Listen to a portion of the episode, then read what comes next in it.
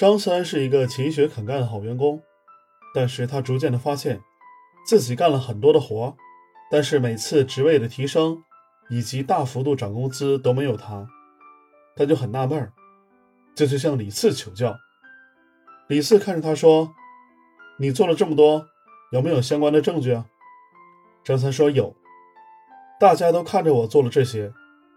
李四摇了摇头，说：“不是这样的。”你需要做成纸面上的汇报，你都是怎么汇报的？张三想了想，由于我自己做的很好，不出问题，所以自己的领导对自己也不闻不问，因为他知道张三可以解决。当时张三还暗暗自喜，难道是这里出了问题？然后张三说自己基本没有汇报，由于事情就那么多，我都能搞得定。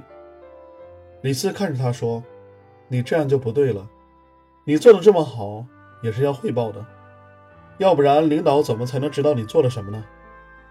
张三恍然大悟，原来是这样啊！之后张三就学别人，也去和领导汇报，慢慢的，奖励也有他，加薪也有他，张三的日子比之前好过多了。其实职场上老实人是吃苦的。只会勤勤恳恳的工作，不会向领导展示自己的付出和成果，这会让领导觉得他们很普通。所以说，适当的表现自己，才可以获得同事和老板的认可。